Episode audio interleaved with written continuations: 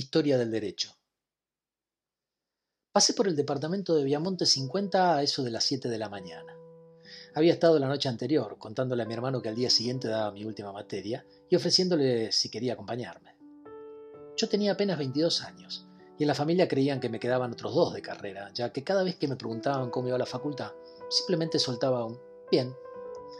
Él tampoco sabía cuánto me faltaba, de manera que superada la sorpresa que le había causado la noticia, aceptó gustoso venir conmigo para presenciar el examen de mi última materia, Historia del Derecho. Había llegado a esa instancia luego de dos primeros años de absoluta pasividad, en los cuales había aprobado tan solo seis materias de la carrera, mientras trabajaba en el turno noche de la Clínica Los Cedros. Sin embargo, al entrar a trabajar en el sector legales del entonces Banco Roca, descubrí qué era lo que quería y aprobé otras 21 materias de la carrera y los dos prácticos.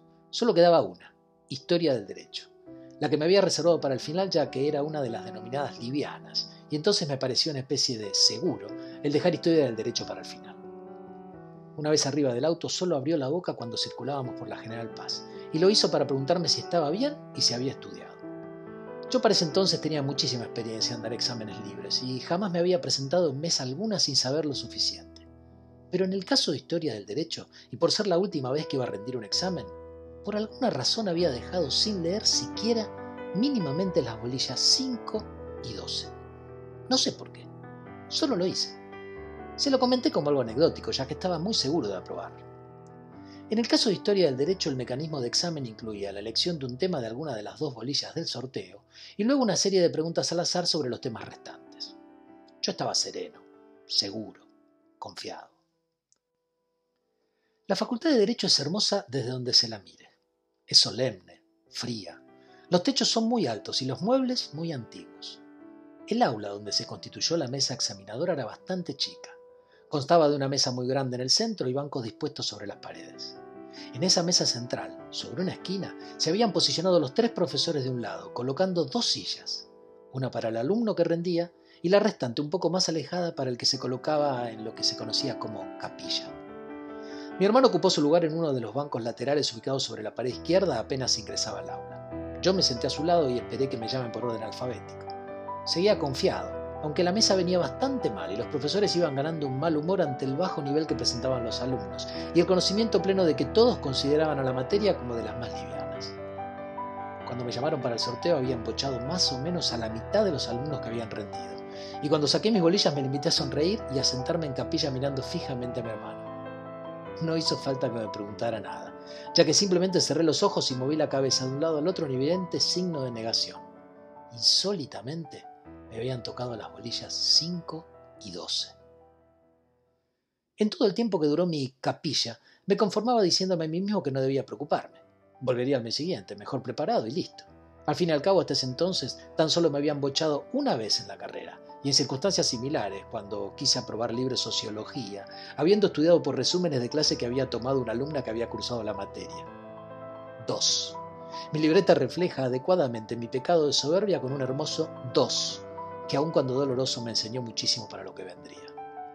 Salva, dijo el profesor sentado en el medio, y no me quedó opción que sentarme frente a la mesa examinadora. Muy bien, prosiguió. ¿De qué tema nos va a hablar? inquirió severamente. este. Voy a hablar de los métodos de adquisición de la tierra. Solté no muy convencido de lo que estaba haciendo. Muy bien, adelante, me dijo el profesor y se puso inmediatamente a conversar con sus colegas de la mesa. Bueno, eh, al llegar los españoles a América, el primer método de adquisición de la tierra consistió en la apropiación de aquellas pertenecientes a los indígenas. ¿Qué dijo? me interrumpió el profesor que me había llamado, mirándome indignado. Yo me quedé atónito y repetí, palabra por palabra, la frase que había iniciado mi examen. Lo que siguió fue una suerte de acribillamiento. Empezó a gritarme como loco, diciéndome que era una barbaridad lo que estaba diciendo y preguntándome si no sabía que el titular de cátedra había escrito un libro sobre el tema. Para ese entonces, y por el rabillo del ojo, vi como mi hermano tosía y se levantaba del banco en el que estaba saliendo raudamente del aula. Dejé hablar al profesor todo lo que aguanté, pero a los pocos instantes lo paré en seco y me dirigí al mismo con absoluta autoridad. ¿Usted se cree que yo vengo a robar la materia? Yo con esta materia me recibo, no voy a ser tan tonto de hacer una cosa así justamente con la última materia de la carrera. Mire mi libreta y fíjese los exámenes libres que di las notas que cada uno de los mismos tuvo. Usted puede pensar lo que quiera, pero yo acá estoy para dar un examen y no para que me diga las barbaridades que usted me está diciendo.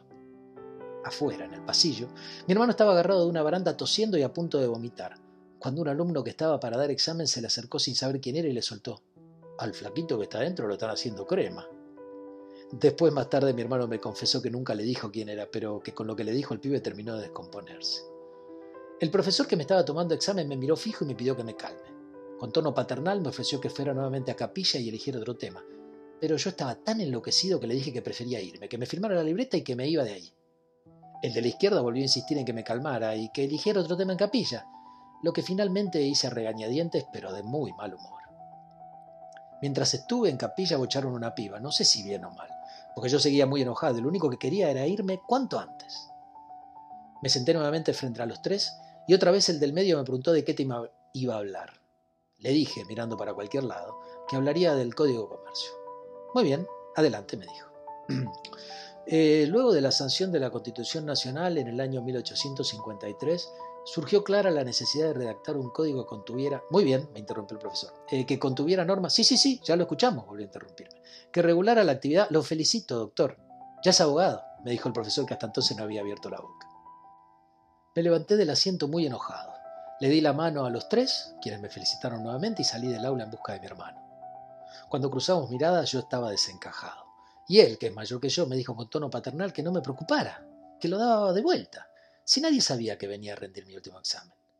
Me aprobaron, pero son unos hijos de puta, dije con mucha bronca, y pude ver el asombro y satisfacción en su cara.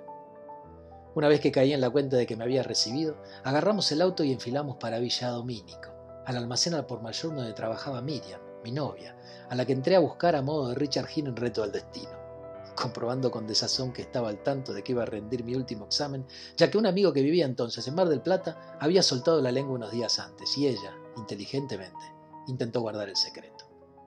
Nos fuimos los tres para Ramos Mejía, la casa de los viejos. Una vez que estacionamos el auto quedamos en que a papá se lo diría a mi hermano, porque el viejo había tenido un infarto hace unos años y encima estaba operado de tres bypass al corazón. No debíamos darle emociones fuertes y para mi viejo cualquier emoción era fuerte. Tocamos el timbre y salieron los dos, papá y mamá. ¿Qué pasó? preguntó mi vieja desesperada, ya que era casi el mediodía y a esa hora todos teníamos que estar trabajando. ¿Qué pasó? volvió a preguntar papá. Nada, dijo mi hermano, nada malo. Se dirigió al viejo e intentó explicar. Eh, gordo, ¿vos te acordás que Marcelo estudia abogacía? Bueno, nada, hoy se recibió, hoy dio su última materia. El viejo se tomó la cara y se largó a llorar de manera incontenible. Mi hermano lo abrazaba y trataba de calmar, pero era imposible. Mi vieja desbordaba de alegría y orgullo, pero también se emocionó muchísimo. Entramos a la casa y volvimos a contar todo lo que había pasado, mientras el viejo seguía moqueando y mamá me miraba de una manera indescriptible. Tomamos mates un buen rato y empezamos a planear los festejos en familia, haciendo una lista de todos a los que había que avisar. Planeamos, nada más. Al otro día, mientras estaba en el banco trabajando como siempre en el sector legales y estrenando mi título de abogado, recibí una llamada de mi hermano diciéndome que papá estaba internado en una clínica de la avenida Córdoba. Mi sorpresa, para el viejo, costó tres días internado en terapia intensiva.